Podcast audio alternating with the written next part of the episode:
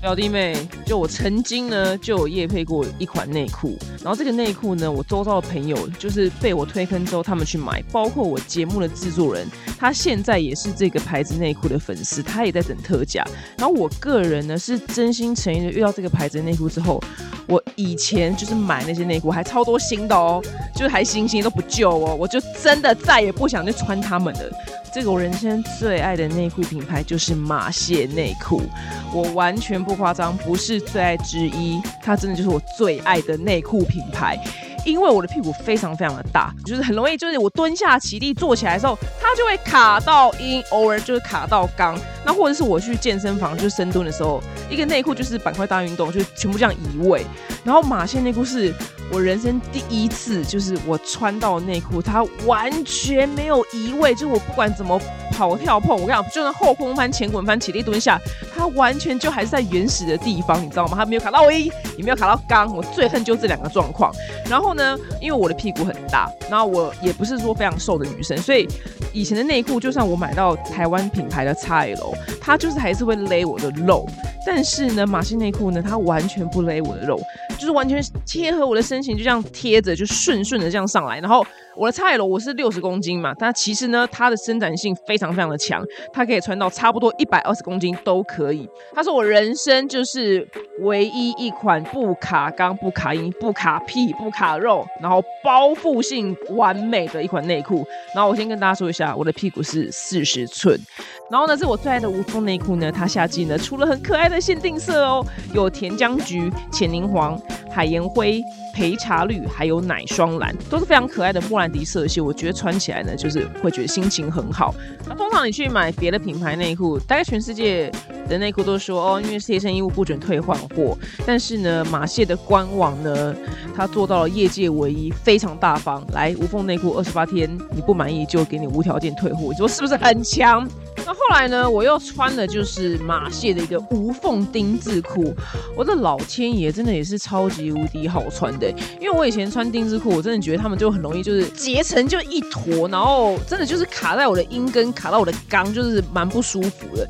可是马蟹的这个无缝丁字裤真的穿起来，哎，非常的舒服，而且是透气。然后它那条线是完全。贴合我的骨沟，然后非常非常的不着痕迹，所以如果说你今天要进健身房的人，或者今天穿比较贴身洋装的话，超级适合穿马戏的丁字裤。我觉得它跟一般丁字裤最大不一样的地方，就是它穿起来舒适度超级无敌高。丁字裤毕竟是你知道已经钉了啦，所以它 sorry 啦，不适用在无缝内裤二十八天满意鉴赏期的这个活动，因为它毕竟已经钉到里面去了，好吗？我们还是有点卫生的那个考量。然后呢，因为它的丁字裤呢尺寸偏小一点点，所以你在买之前呢，记得。记得一定要看清楚，就是尺寸表哦。那我们五月三号呢，星期三早上十点到五月十六号星期二的早上十点呢，一共十四天，我们呢有全馆消费满五百二十元免运，然后全馆呢限时八五折起，然后你消费满一一八八呢，还送你就是原价一百六十九元的无痕内裤一件。那这个款式跟颜色是随机的，你可以选尺寸哦。你记得结账的时候呢，输入 D A N N Y 五二，我的专属优惠代码。那你除了刚刚说的那些优惠，之外呢，还可以再享九五折优惠哦。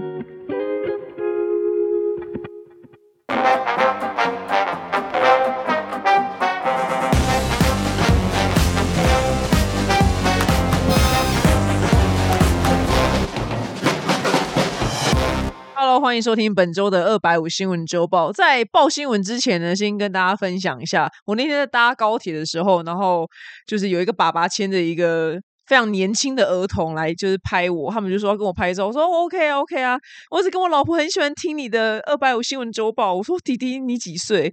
因为弟弟看起来超级年轻。然后弟弟说他国一。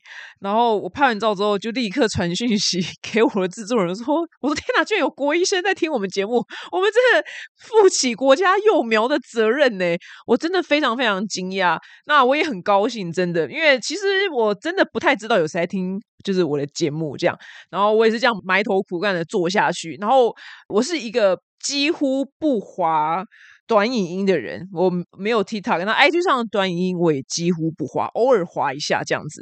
因为我真的是全神贯注的在我空暇的时间，就是一直一直在听国际新闻，就一直在听新闻，然后看我下个礼拜有什么灵感，对我想要跟你们分享，就一直在搜寻，一直在听啊，对。然后除了听新闻之外，再来就听我最爱的犯罪频道，大概这两个东西就把我人生时间占满了。然后再看一下小红书就没了，你知道？小红书看化妆技巧，增进自我这样。所以我真的花费非常多时间在收集新闻。那我是真的很希望我的新闻可以。开拓你们的视野。那我的节目非常的适合，就是你听很正经的新闻、很深入的新闻，你可能会想睡觉了，那你就来听我的节目。我那天在坐高铁的时候，那天中午跟阿公阿妈吃完海产店，然后我就说啊，回程的高铁，因为我忘记带大侠武林的书了，所以我说回程高铁呢，我要听《穷爸爸富爸爸》的 YouTube 上面有他的有声书。那我因为一开始基于某些原因，我一开始先听，反正我就听英文的。就后来听听，我就觉得，干，我真的，我好像就是魂魄不知道飞去哪。我想说，不行不行，然后赶快看看有没有中文的，因为老外很流行有声书，但我不知道台湾有没有。哎，YouTube 上居然也有人朗诵，就是《穷爸爸富爸爸》，就太好了。我就转到我刚刚听到的分钟数，然后讲说我继续来听。哦，看我听到睡死，哎，就是。彻底性睡着，然后我就只好把它关掉，就这样无无济于事，你知道吗？我是已经睡死，你知道我很想吸收新知，但我真的我在高铁上后来就睡得好深的，我就我就结论是说，如果你真的就睡不着的话，你就开《穷爸爸富爸爸》的。YouTube 有声书，我跟你讲，我包准你真的睡到地狱去，我真的睡到地狱，你知道吗？我这就无限列车，我就是《鬼灭之刃》的无限列车上面的乘客，我真的是睡到死。哦天哪，吸收知识真的好累哟！所以如果呢，你吸收薪资有跟我有一样困扰的话，你可以听我的二百五新闻周报，因为真的就是如标题所命名的，真的就是二百五。但是同时呢，又好像可以。吸收到一些新知，让你在跟朋友聊天的时候，哎，你真的可以跟国际接轨，或是你去旅游的时候啊，或是你在做一些事情的决策上面呢，其实多多少少对你的未来高包都有一次帮助哦。好了，那我们今天第一则新闻呢，是美国拜登呢宣布要竞选连任了。那美国人为什么会如此的反弹呢？因为如大家所知，他的年事非常非常的高，不是以高是。真的非常非常高。他就任的时候呢是七十八岁，所以呢，他当完这任总统的时候是八十二岁。那如果说他再继续选上的话，然后他如果还有命，就是把他当到完的话，他就是会变成八十六岁卸任，这是史上最老的总统。因为前一个年纪大的总统，他卸任的时候其实是七十七岁，已经觉得非常的老了。结果拜登居然直接在大他八十六减七是多少？九吗？他是真的真的年纪非常的高了，然后你就会想说，奇怪，他是民主党，民主党里面的人全死光了吗？没有人出来再跟他先党内初选吗？我跟你讲，他党内初选两个人，一个呢是心灵励志类作家，叫做威廉森。Who 谁？心灵类励志作家，就是有点像是，因为我真的不知道这是谁，是像是吴若权吗？吴若权要 出来竞选总统的概念吗？就觉得哎。这样对吗？然后再另外一个呢，是一个叫做小劳勃甘乃迪的人。那你可以从他的姓氏知道呢，他就是甘乃迪家族的后代，就是那个 JFK 机场那个甘乃迪，是他们政治世家非常有钱有势的这个世家。那甘乃迪呢，这家伙呢，他有他的粉丝，因为美国很妙，他们会有那种就甘乃迪家族的铁粉。但是这个小劳勃哈，他本身真的没有用，因为他本身是个。小小的灾我，他就讲一些很很疯的言论，他就反疫苗，他说疫苗什么阴谋啊，他就说整个 COVID nineteen 都阴谋，他就是成天都在阴谋论论的人，所以基本上这两个人目前派出来的话，都不是拜登的对手。我就说整个民主党人就是全部死光，五十岁到七十岁人全部就是死光光，是这样子的意思吗？结果看另外一边，哎，居然也没有好去哪里，居然最重要的人还是一样，还是像川普要。东山再起，他还是想要再出来再选。那他的对手人人蛮多的，有一些像阿肯色州的前阿肯色州州长啊，或者是一些创业家、一些商人等等。那那些人，因为其实我也没不知道是谁，因为他们可能在美国很有名，但在台湾目前我还不知道他是谁。然后听到拜登就是还要竞选连任，我真的扑哧一笑。你看他老兄已经他七十八当上，然后当完就变八十二嘛。我跟你讲，这个美国总统这个职位啊，你就算真的今天上帝突然降临，就是说好要给法国人随便一个路人当，我跟你讲，那个法国人也会就是吐他口水，第一次不从，因为法国人光六十四岁退休就已经抗议成这样了，而且是全世界最年轻的退休年龄就是法国六十四岁，他原本是六二，然后现在演到六四。然后其他国家，全世界大部分都是六五，有些甚至要准备延到六十七岁。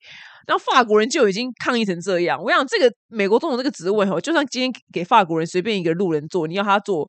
他一定也不要，他说老子才不要那么累。然后我想，全法国人一定觉得拜登是个疯子，因为法国人是世国际世界大懒猪的一个国家，他们最不爱工作，他们一周只能工作三十五个小时。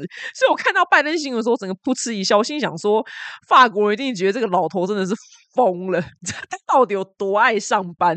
对，拜登到底有多爱上班？我们真的 respect 拜登，他真的很爱上班呢。大家都非常担心他的身体问题嘛，因为其实有非常多他的新闻展现出很像失智的状态，就可能可能这个人握手握到一半，他停下来，他就定格，他就不知道魂魄飘去哪里，就各式各样。然后 Twitter 上面或是美国的网络上面就有很多这样拜登的迷音。就是拜登每笔好像就是失智的名，所以甚至呢，在共和党都有人提出来说，觉得七十五岁以上的参选人要去做心智，就是心智测验啊，就是确保他的心智还适合就任美国总统这么重要的职位。那大家都在担心他的健康可能突然出现恶化，但是现在现在就是民主党他们就尽量淡化他的年纪这件事情，然后就把 focus 在其他的地方。然后我那天在想说。哦，真的是，如果因为美国总统不就是生命非常的重要嘛，所以他们旁边会有大批的随护跟保镖。那因为毕竟以前甘乃迪总统被刺杀嘛，那我想说哇，那想要刺杀拜登的人，真的，这可能现在也觉得不用想要去刺杀他了，因为他老兄真的不需要被刺杀，他都已经八十几了，你知道吗？他只要。他搞就呃呃 吃个东西，就肯定就你知道挂，或是他从浴缸一出来一个咕噜，他就死了。我这不是在笑他，我的意思是说，因为我阿公也八十几岁，你知道吗？我我跟我阿公相处，因为我才刚去云林，我就知道那个八十岁的老杜是怎么样的一个老杜。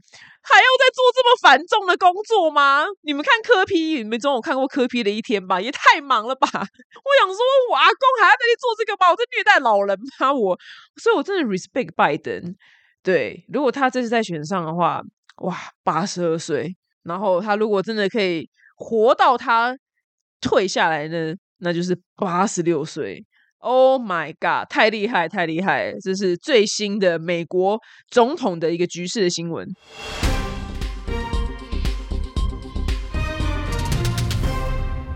下的新闻呢是俄罗斯，俄罗斯呢有一个国防部的副部长，然后呢，他跟他老婆呢虽然是已经离婚了，可是基本上应该只是假装台面上离婚了，但私下应该是没有，因为他的夫人呢怎么样？他的夫人呢被踢爆在法国呢过了一个极尽奢华的生活，所以你看乌克兰人现在过了怎么样地狱般的日子，结果他老婆呢？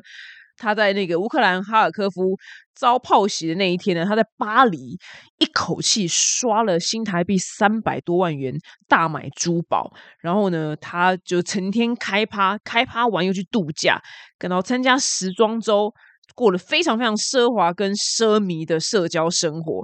这个呢是俄罗斯副。呃，俄罗斯副国防部部长这位夫人，她名字是俄文，我不会念，反正就是这位夫人的日常，所以就被踢爆，然后很多法国人非常非常的生气，就甚至呢还去她的住的那个公寓前面呢，就是抗议。她老公呢，哎，其实是前夫啦，那年薪是不到十七点五万美。金，但是他们的夫妻一个夏天呢就可以花超过二十五万美金。那这钱怎么来的呢？对，就是非常简单，就是贪污来的，还有回扣来的。那譬如说，呃，盖什么大楼啊啊，就是回扣给他，甚至连就是重建在那个马里乌波尔的大楼，他的前夫呢，那个国防部副部长呢，就是从这个工程当中呢收非常大的就是回扣的 commission，就是非常正常啦，官商勾结。那很多法国人民就说应该要制裁他，其实我真的觉得。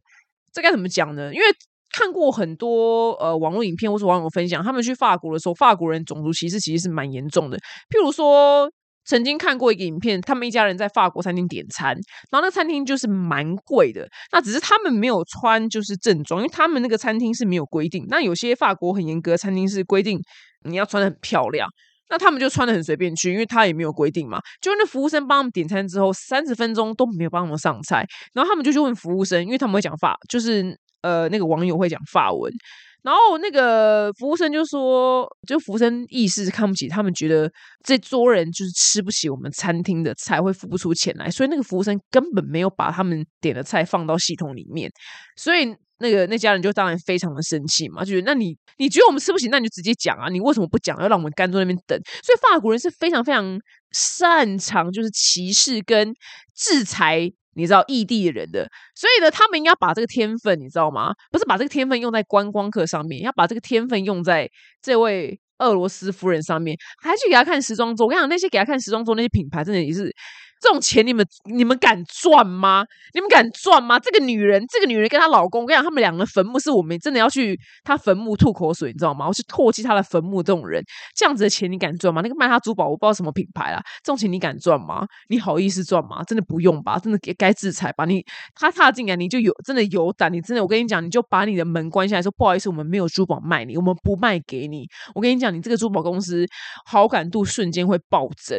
你卖他三百多万珠宝，我真的 真的。也是看不起你耶，这钱你要赚吗？他拿的是那个钱上面是有鲜血的，哇！这然后这就要问下一次有机会遇到简少年，来简少年，怎样？这人阳台是怎样清的很干净，是不是？这做这么多坏事，怎么还有办法过这么好的生活呢？我觉得没有天理。所以其实我一直不相信恶有恶报这件事情。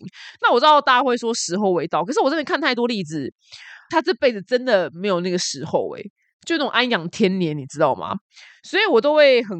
很好奇恶有恶报这件事情到底是不是真的，但是我还是会选择是善良啦。只是这个吼，这个这个真的是要去他坟墓唾弃他，吐他口水，真的是太过分了。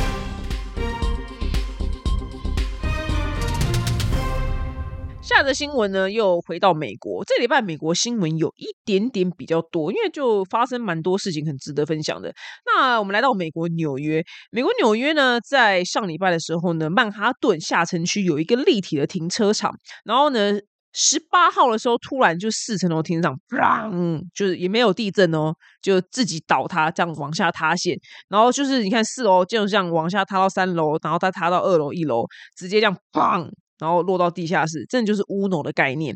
旁边人都吓一跳，说：“哇靠！停车场攻攻击是不是发生什么事？是怎样？就不是是呃停车场垮了。那里面有六个工作人员受困，那不幸呢有一个人死亡。那其他人都有救出来，好险里面当时没有太多人。这座停车场呢是一九二五年的时候就盖好，哇靠！九十八年前也该垮了，也该垮了，你知道？我觉得哇靠，真的是这个建筑真的也太久吧？九十八年前。然后我就觉得，哇靠！他这庭长真经历过整个美国，就是你知道最黄金的时时代，那九十八年，你看多少事情发生？那为什么？它还会突然垮掉呢？它其实已经很危险，它有露出钢筋啊什么之类。但政府就是一警告他，哎，你要改哦，你要改哦，你那个那个建筑有问题哦。但那个业主呢，那个老板他完全不 care，他就只缴罚单，然后就了事，然后就真的一直都没有人去抓他。所以呢，他已经被罚罚单，大概罚了二十年，然后就随便缴点钱就了事，然后缴到现在总有一天就真的突然就垮掉了。所以呢，这个。高龄九十八岁，他比拜登还老了。高龄九十八岁的这个停车场就突然垮掉了。那这一次在这个救难的行动呢，有一个非常奇特的景象，然后很多连纽约人、美国人看到就说：“哎，那是什么？”你可以在现场能看到有两只，就是真的就是未来来的。东西叫做机器犬，那机器犬呢？它非常像一零一中国里面那个大麦丁，就四肢非常细，然后它身上的那个油漆喷漆的花纹就是也是大麦丁。那两只机器犬呢，是纽约市市长他在前阵子呢，消防局呢花了新台币，这数字非常的惊人，两只机器狗两千三百万台币。所以大家狂泡纽约市市长，说说你乱花钱是怎样？妈的，花两千三百万台币就买了个机器狗。当时他有跟大家解释说，这又要用来救难啊，什么什么之类。然后大家就是完全就唾弃他，被唾弃到不行。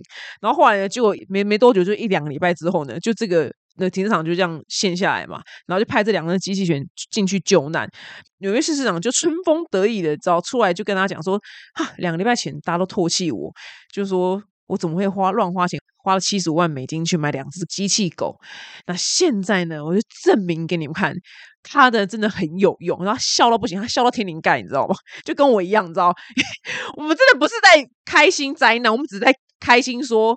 历史马上还我们公道，就 like 就是 like me，我在重口味，因为我说 AI 很恐怖这件事情，我说 AI 之前我有讲过了，对，就是被骂很惨，然后大家都说我这个人就是老顽固啊、偏激啊，就就是完全跟不上时代啊，想太多啊，被害妄想症啊，大爆狂炮到不行，哎，一个礼拜后。比利时就有个男的听了 AI 的话自杀了，马上我跟你讲，我我要站在纽约市长旁边，我跟他一起就召开记者会，你知道吗？我们两个脸上可能真的会有一个春风得意的表情，就是哦，历史真快还我公道。OK，这两只狗会干嘛呢？它身上装有非常多的摄影机，还有一个叫做热感应器，就是像电影里面的，所以它进入到那种坍塌的大楼，像是土耳其地震或是火灾的过后的大楼都非常的危险。他们进去之后呢？第一个，如果它这个东西真的流行起来，我们就可以不用派真的狗进去啦。哎，很多狗在里面受伤干嘛的？我们台湾之前派出去的狗，不是也有狗受伤什么，然后有狗殉职，我觉得哦难过。狗呃，台湾的那狗不是殉职，不是台湾人，是别的国家。我觉得天呐，看到好难过，狗受伤，因为他们也不能穿鞋子，所以现场那么多尖锐东西，狗的脚都很容易。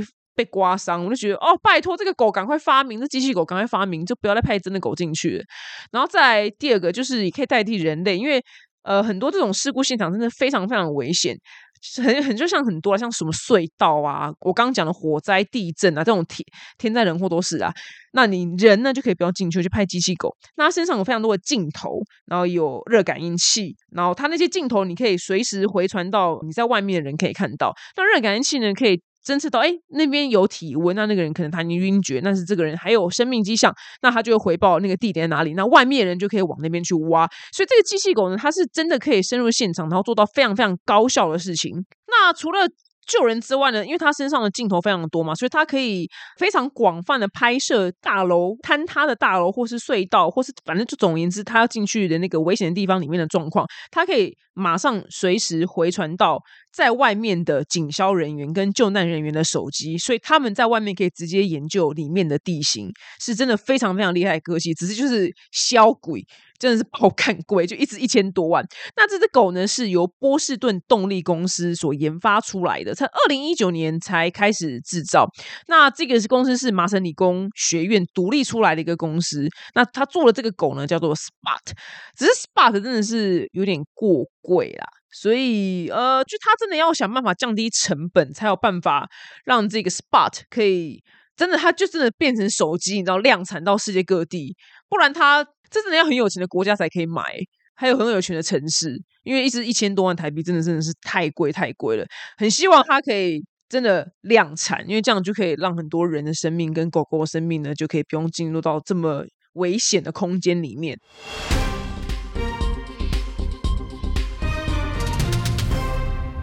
那我们下则新闻呢，我们来到墨西哥。有一个那个小镇呢，它叫做 Los，然后后面不是 Angeles，不是洛杉矶，是 Los，Algonet，不会念，天哪，它叫做阿勒戈多涅斯 Algodenes，好，就是 Los Angeles 的妹妹，就是听起来很像，讲这个小镇。那这边呢，有非常非常多美国人来到这，每年呢有数十万名美国人越过墨西哥边境来到这。是为了度假吗？哎，不是，是为了根管治疗跟 瓷牙贴片。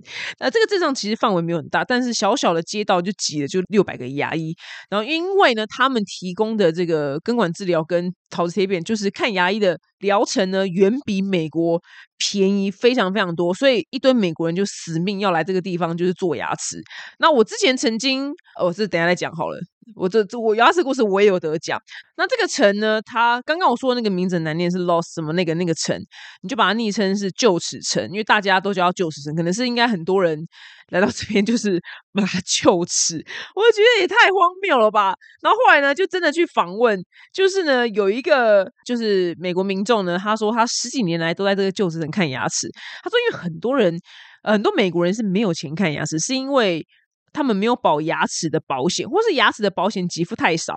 然后呢，他说他有一次呢，他要看牙齿的时候，加州的报价是三万五千块美金，大概就台币一百多万。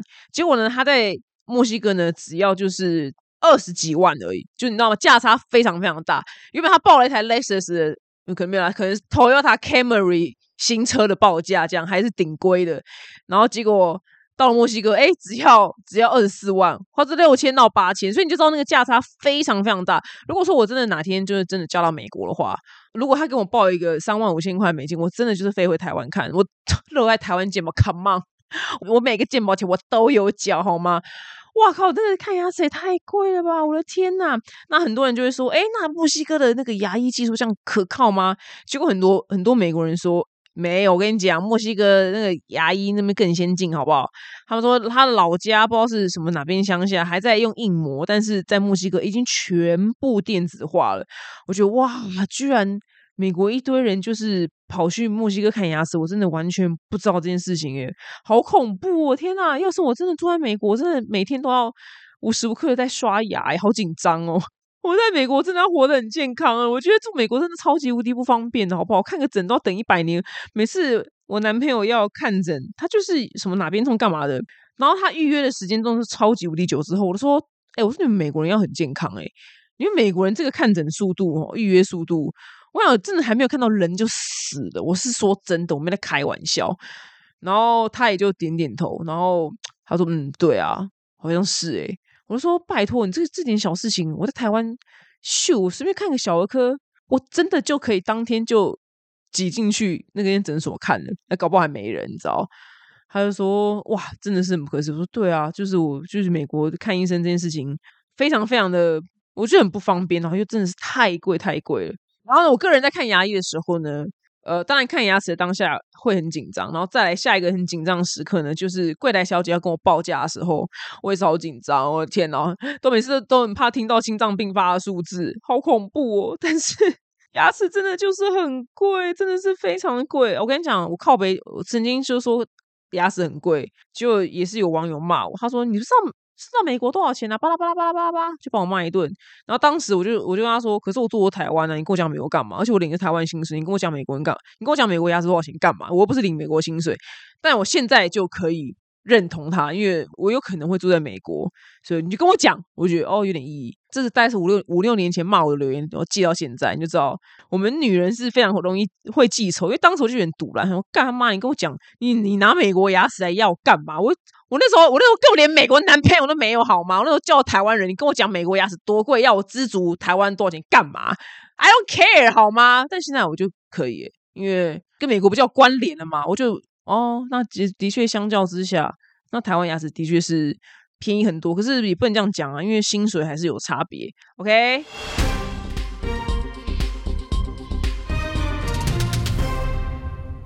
好，下一则新闻呢？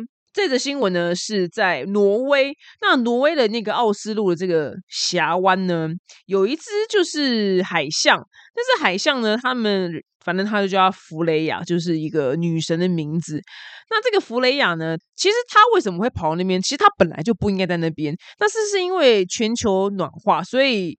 他们该住的那些地方，你知道，you know，就北极啊，还是什么俄罗斯那那些地方，那个那个，就他们原始的家，就是越来越融化，所以他没有地方去，他就漂流到挪威的奥斯陆，所以他在那边住下来了。他就在那个海港住下来。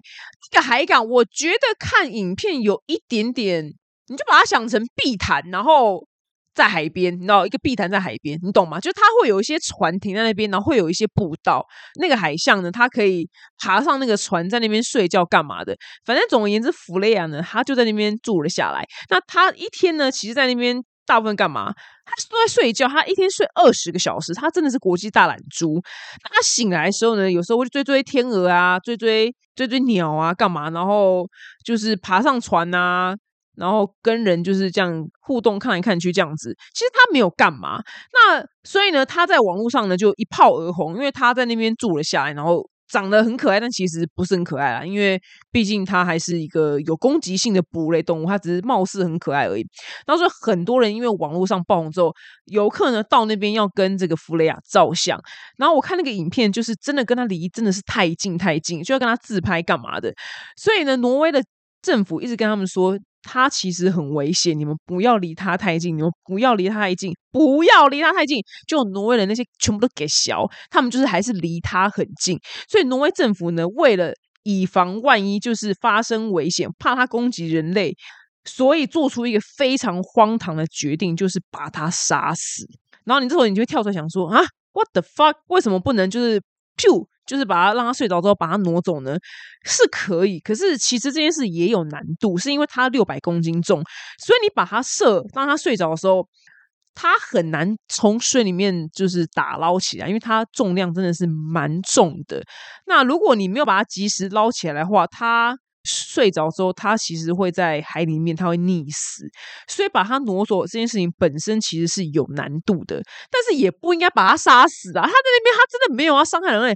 他只是住在那里而已，然后是那些人类很北蓝，就是真的离他太近。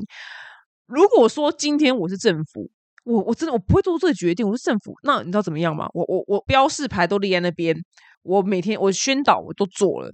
如果今天真的有人死了，OK，那不关我们的事。而且最好的方式就是什么呢？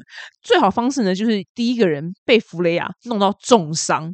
像六百公斤那样，砰！就是用那个尾巴一甩它，然后让那个人就飞跃出去，然后掉在海里，重伤，但是送医急救有活着，好不好？我跟你讲，只要一发生这一件，下面人全部都不敢靠近他了，是不是？就这么简单嘛？就是人就是犯贱，就是一定要建在棺材才掉泪，你就让那个倒霉替死鬼第一个先出现，你这个问题就会解决的，没有必要去杀他。哦，我的天呐，我真的我不懂诶就像杀了一只海象，然后。哦，我的天啊！我真的是天看了，我真的头很痛。所以呢，很多呃爱护动物的人非常的生气，他们就在募款，想要在那个地方呢为他做一个雕像。然后目前筹措到大概七十七万台币左右，要帮他建造一个就是一比一等比大小的铜像，然后上面要。呃，烙印一个字就是 for our sins，就是治我们的罪过，因为人类真的是太罪过。你去网络上，你去你现在去 Google 打挪威空格海象空格，你看到他的照片都超可爱。他就在那边，他那边就是一坨烂烂尸体在那边睡觉，他就是整天都在睡觉。然后他就算没有在睡觉，他就是趴在那晒太阳。他真的没有太大的危险，除非你太靠近他，那你就远离他就好了。就这样把他安乐死的，我真的，我真的觉得。算了算了，AI 可以把人类全全部毁灭。我觉得我们人类真的也不是不是什么好东西。就这个新闻让我非常非常的难过，我觉得对挪威很扣分。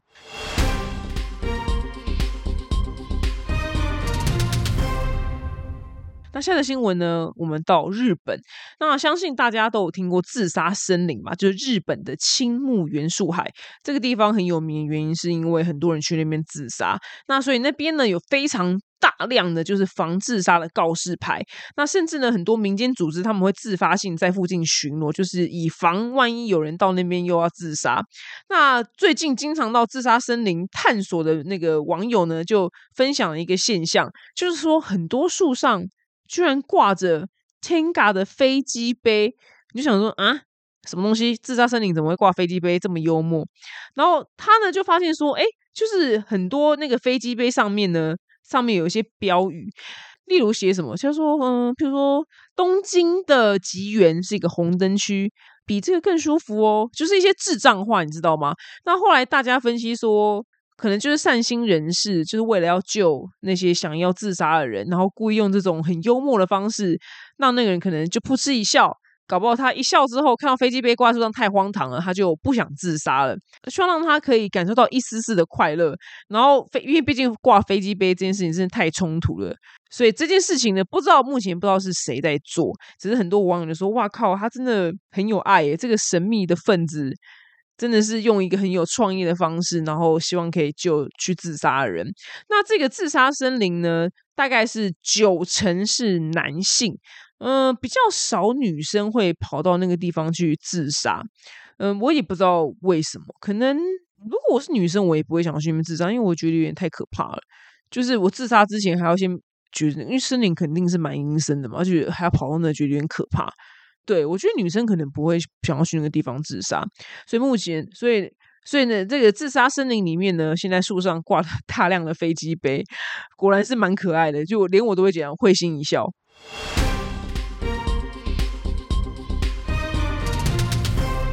下的新闻呢是美国最著名的这个叫做美泰尔公司。美泰公司做什么？就做芭比娃娃的。那它最近呢推出了一款非常非常特别的芭比娃娃，是一款有唐氏症的芭比。那这个唐氏的芭比是长怎么样呢？它呢就是脸比较圆，然后呃骨架比较小，上半身比较长，然后耳朵小，鼻子比较扁一点点，然后手掌呢是断掌。呃，这个断掌是唐氏症的人他。独有的特色，然后眼睛比较细小，也是。那上面这些呢，都是唐氏症的患者他常见的特征。那这个娃娃呢，他穿的就是黄色跟蓝色的公主袖连身裙。那这个两个颜色呢，是唐氏症。活动的一个代表色，所以它经过设计的。然后它很特别的地方是，它脖子上面还戴了一条粉红色的颈链。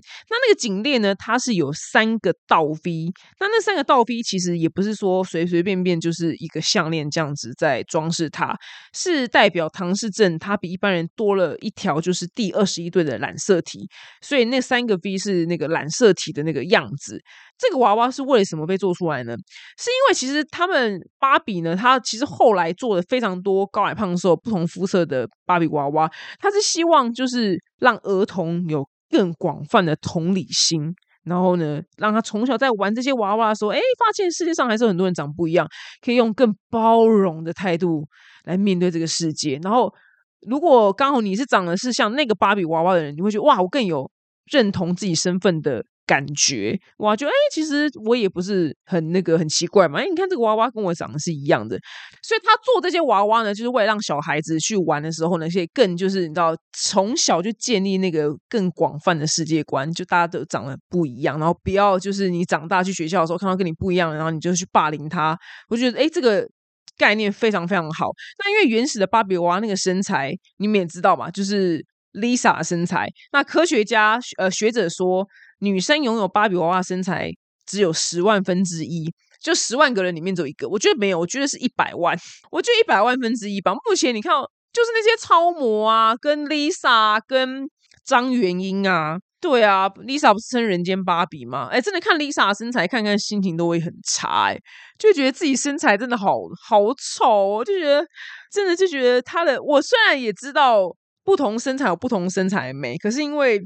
Blackpink 当道，连我都会被他们那样子的身材，他们四个都是那种最瘦的芭比娃娃身材，就被他们拉走，就哇靠，自己不管再怎么努力，是不可能达到那样的境界，因为我们骨架就真的不一样。所以芭比娃娃的确要做一些不一样高矮胖瘦身材的娃娃，不然我们女生真的，你看我连我已经要四十岁的人，我都还会有非常严重的容貌。其实没有啦，就是年纪越大才会容貌焦虑嘛，对不对？小朋友他才没有容貌焦虑嘞。对啊，就觉得的确他要做一些不同面向的娃娃，不然我们永远都会觉得啊，一定要很瘦很瘦，腿要很很细很长。但我们的确，他刚刚讲十万分之一，我是觉得一百万分之一啦。我们真的没有几个人可以拥有 Lisa 那样子的身材。那我上网就 Google 了一下，呃，美泰真的出了很多就是不同身形肤色职业的芭比娃娃。那有些比较矮，然后有些是深皮肤，然后还有那种白斑症的，就是呃脸上会有一块一块白白的，然后或者穿上义肢啊坐轮椅的，还有带助听器，就觉得哇，真的很棒哎，真的太棒了哦！不然都要被逼死了嘛！真的，我们真的没有芭比娃娃的身材，所以看到他出这些娃娃，我也觉得哎，真的是一个。很政治正确的决定，我觉得非常非常棒。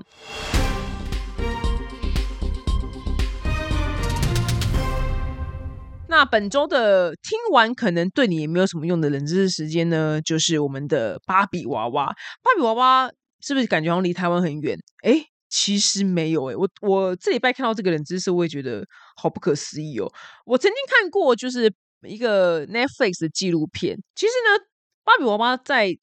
成为芭比娃娃之前，其实他是德国人，他是德国的娃娃，他完全不是美国的，他是德国的一个报纸。然后那个报纸呢，就是呃某一面他都会画，就是比较有一点点情色的漫画。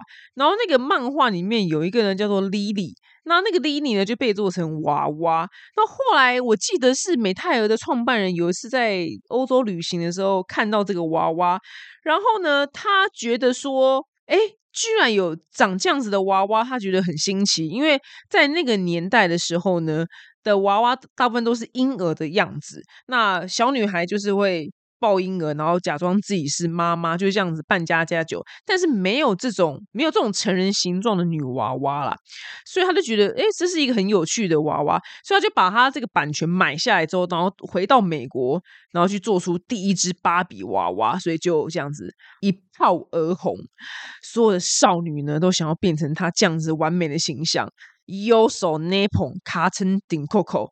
第一年呢，美泰尔就卖出了三十五万个芭比娃娃，哇！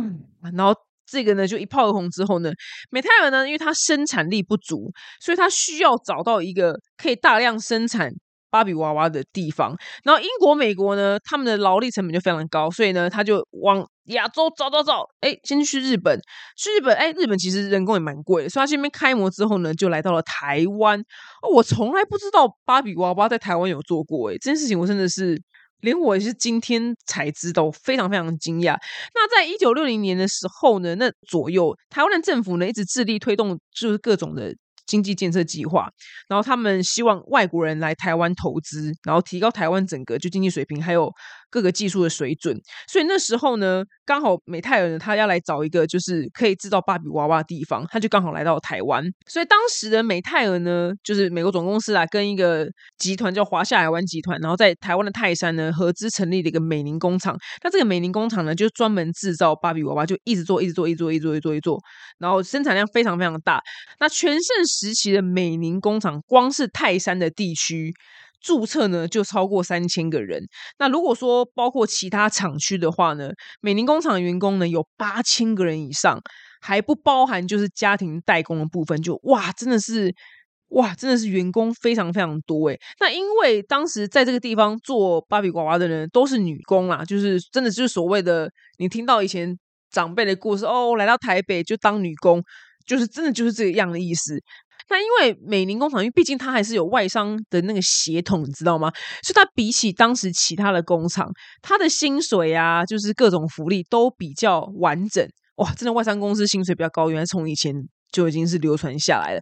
所以美宁的女工呢，她也比较有一些预算去买比较多的化妆品、奢侈品、衣服、保养品等等。所以渐渐的呢，哎。就会大家就说美玲的女工比较漂亮，所以很多男生就是阿兵哥们，他们放假的时候常常会跑去就是那个工厂附近晃来晃去，想要看就是美玲小姐，看有没有个帕吉的妹，大概就是这样子意思。然后当时有流行一句话说：“你耍伯伯，你去美玲早就有了。”就美玲小姐变成一个呃名产的概念。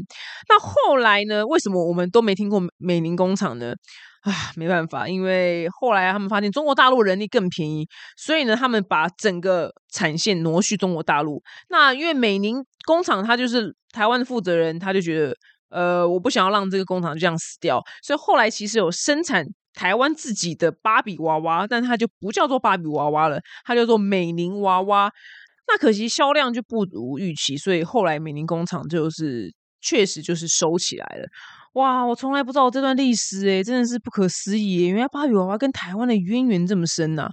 原来台湾曾经是就是做全世界的芭比娃娃，我从来不知道这件事情。那今天跟大家分享。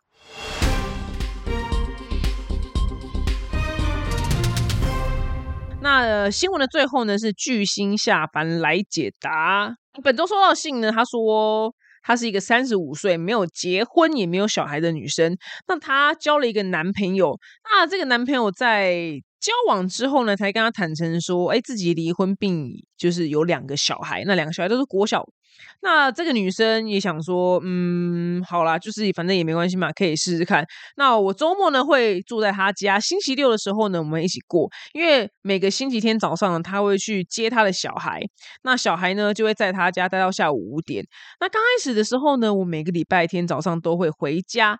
那后来根据就是辅导员的建议，就是因为他离婚的，男生离婚，所以有辅导员辅导小孩。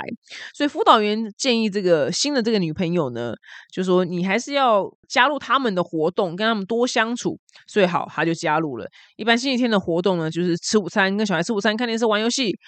虽然没有就是做太多大事情，可是一整天下来呢。她呢，这个女生都会觉得非常非常累。他每次到星期天呢，都会觉得哦，干 fuck，我又要去跟小孩应酬了。然后他发现，他越来越不想要参加星期天的活动了，所以他开始逃避。他都在星期天安排自己的活动。然后，因为他跟前妻的官司，那长话短说，就是原本说礼拜天来，但是现在小孩礼拜六晚上也要来到男方他家。那这女生就觉得很崩溃。我我在跟你交往之前，其实我根本没有预料到有这样子的事情。那以前觉得我们两个里至少还有。一个礼拜六可以一整天相处，但现在我礼拜六都还要分给这些小孩了。然后对这女生来讲，她觉得自己在加班，没有两个人相处的时间。然后跟她的小孩也从来不在她的计划之内。她已经努力想要跟她小孩相处，跟爱她的小孩了。只是她真的没有办法这样子继续下去。那男生是说他很爱她，那如果决定要离开的话呢，也会尊重尊重这个女生的选择。那女生问我说。我还是很爱这个男的，只是我不知道这个日子要怎么过。想要听听丹尼表姐的建议。好，那根据你的问题呢，我有一个解释，但我觉得大家都听听看，大家也可以留言。就你今天想象一下，如果你今天男朋友是玄彬，好了，玄彬 OK 吧，够吧？随便索尔、水星侠、BTS，随便许光汉。如果你今天对象他，然后玄彬他带跟前妻 孙艺珍 生了两个。拖油瓶，玄彬呢？他就是礼拜天一定要跟就是这两个小孩相处，然后现在就是礼拜六晚上也必须带这两个小孩了。你会这样子想要跟玄彬分手吗？还是你就硬头皮哪上？你先想想这个问题。对我内心也有答案。对，所以你今天如果说你今天玄彬 OK 的话，那你男朋友不 OK 的话，那你是不是想说，哎，你是不是要找一个没有这种？扣分地方的，因为这对你来讲是扣分嘛。有小孩你要照顾他是扣分。那如果是玄彬你就 OK 的话，那是不是玄彬他本身分数可能一万分，然后被扣个三十分，他还有九万多分？那你男朋友可不好原本只有七十分，然后再扣个三十分变四十分，那你是不是去干脆找一个就是你知道吗？不用扣三十分的人，你是不是会活得比较轻松？大概是这样子的解释。就你你是不是要去想一下？你说你很爱这男的，但是你没有办法面对他的小孩。那你是不是干脆去找一个不用被扣三十分的男人，你会活得比较好？对啊，因为搞不好如果你今天想象成玄彬，你就 OK 的话，那代表其实你也没有你爱的，呃，也没有这么爱你的男朋友。以上呢就是本周的二百五新闻周报，希望你会喜欢。喜欢的话呢，可以分享给你朋友听。我们下周见，拜拜。